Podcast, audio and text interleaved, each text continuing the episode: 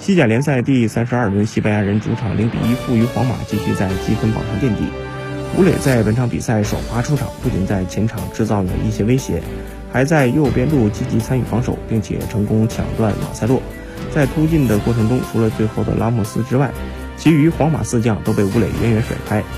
据比赛转播方的实时统计，武磊在加速突破时的最高速度达到了每小时三十点八公里，而这也是全场的最快冲刺速度。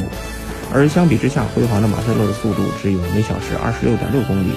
赛后，西班牙媒体给西班牙人全队打分，武磊得到了六分，是队内并列第二高的得分。